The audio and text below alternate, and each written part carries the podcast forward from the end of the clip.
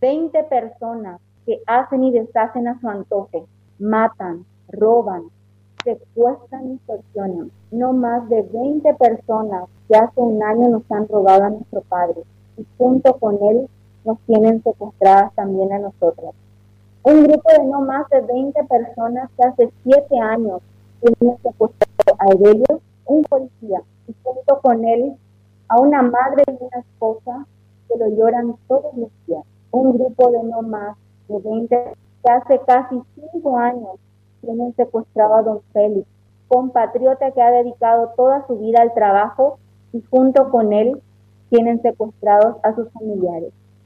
No puede ser tan fácil secuestrar en Paraguay y ocultar por tanto tiempo a una persona sin que sus fuerzas de seguridad, señor comandante, puedan dar con el paradero.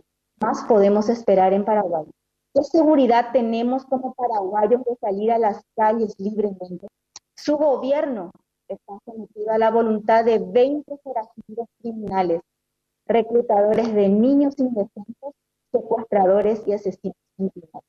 Si en un año, señor comandante en jefe, no hemos tenido noticias sobre el paradero de nuestro padre secuestrado por una familia de criminales, es porque ocurren varias cosas, o verdaderamente no son solo 20 forajidos criminales, o los puestos claves en cuanto a los organismos de seguridad están ocupados por incompetencia en caso, o los medios con que cuentan son insuficientes para que los organismos de seguridad actúen con la eficacia necesaria para combatir a estos grupos armados.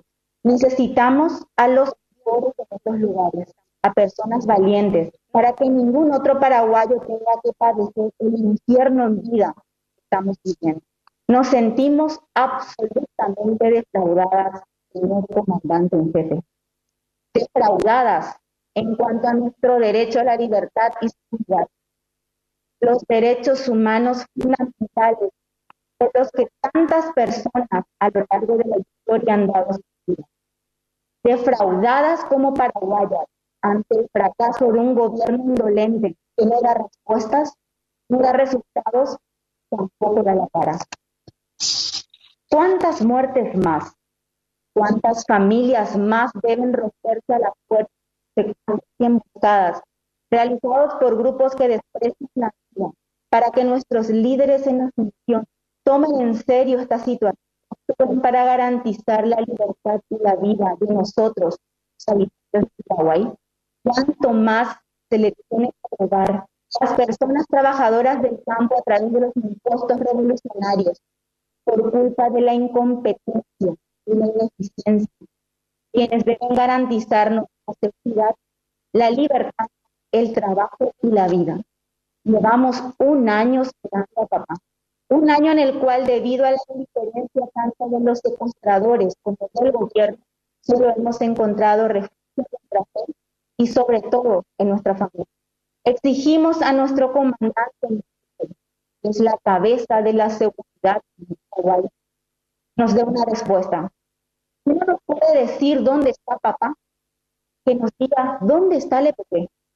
Hace 20 años que a las personas que nos apoyaron, en estos 12 meses de angustia, al Papa Francisco, que desde el primer mes se ha solidarizado con este caso, a la alta comisionada Michelle Bachelet, nuestra carta, exhortando al gobierno a combatir el grave problema para la seguridad nacional que implica la industria del secuestro en Paraguay, a los medios de prensa, a los amigos, a los conocidos y a los que se han solidarizado con gobierno.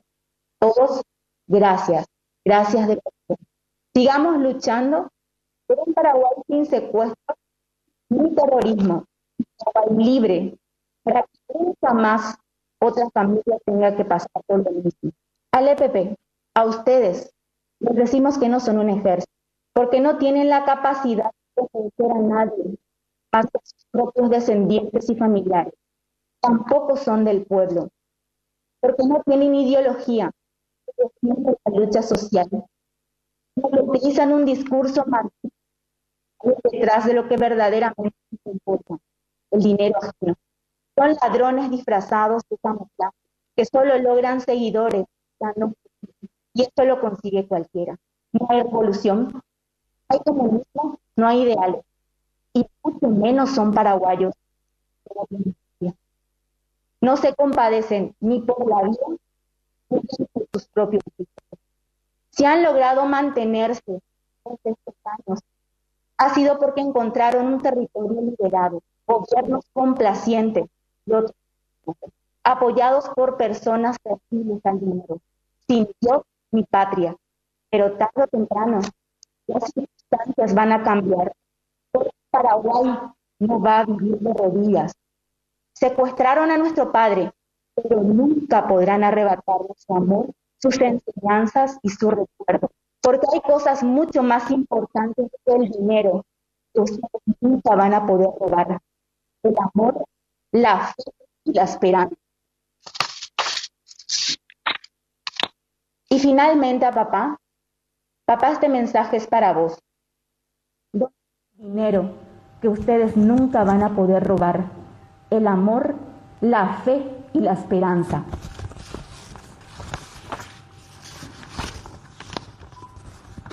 Y finalmente a papá, papá, este mensaje es para vos. Donde quiera que estés, queremos decirte que no ha pasado un solo segundo que no estés en nuestra mente, en nuestro corazón y en nuestras oraciones. No te vamos a dejar de buscar, no vamos a claudicar, no vamos a perder la esperanza y no vamos a dejar de luchar por el reencuentro. No tenemos tu abrazo, pero tenemos tu fuerza. No tenemos tu voz. No tenemos tu voz, pero tenemos tus enseñanzas. No tenemos la mirada de tus ojos,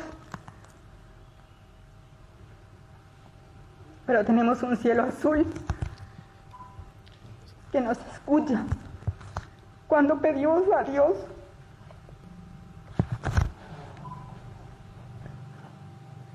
que nos siga sosteniendo.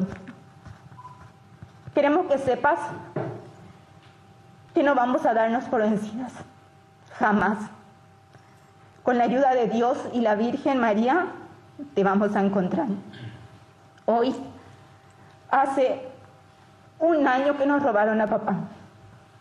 Hoy, hace un año que pedimos y exigimos resultados. Hoy hace un año que exigimos liberen a Oscar Denis. Hoy exigimos que vuelvan los tres.